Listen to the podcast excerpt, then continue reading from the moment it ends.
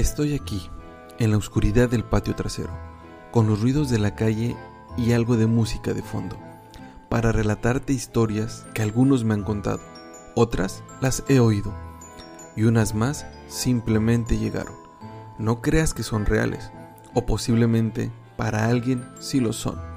Estás en el podcast Historias de Ficción, Miedo y otros relatos.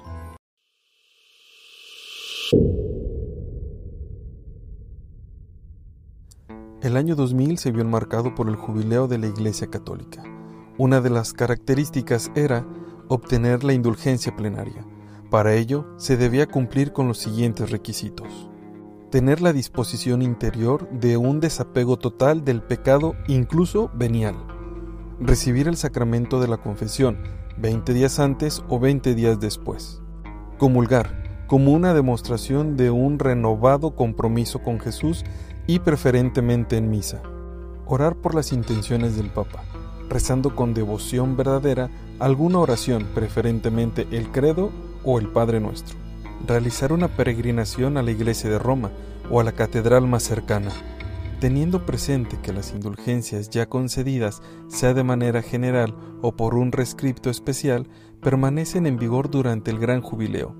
Se recuerda que la indulgencia jubilar puede ser aplicada como sufragio por las almas de los difuntos. Bula de la vocación del Gran Jubileo del año 2000, Juan Pablo II, siervo de los siervos de Dios.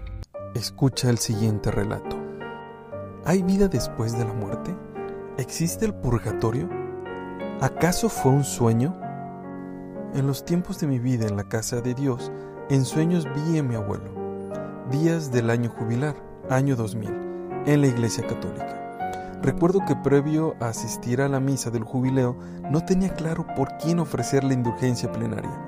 Yo, aún vivo, tenía una vida para enmendar mis acciones según la doctrina de la Iglesia Católica. Así que pensé en mi abuelo, quien había fallecido hace algunos años. El día de la celebración llegó. Cumplí con el ofrecimiento para mi abuelo, pero ¿cómo saber si realmente había funcionado? Es decir, que la indulgencia tuvo éxito era una cuestión de fe. Días posteriores soñé que estaba en un camino que me llevaba a unas vías del tren. Tomé las vías, caminé por un tramo largo, según mi percepción en el sueño. A lo lejos vi una casa en construcción, dos pisos en obra negra. Al acercarme, vi que mi abuelo salía de ella. Me sorprendió. El mismo porte que recordaba de mi abuelo.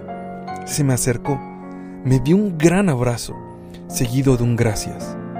Me dio una medalla de San Benito. Me dijo que se tenía que ir. Me dejó en la casa. Y él tomó el camino por las vías.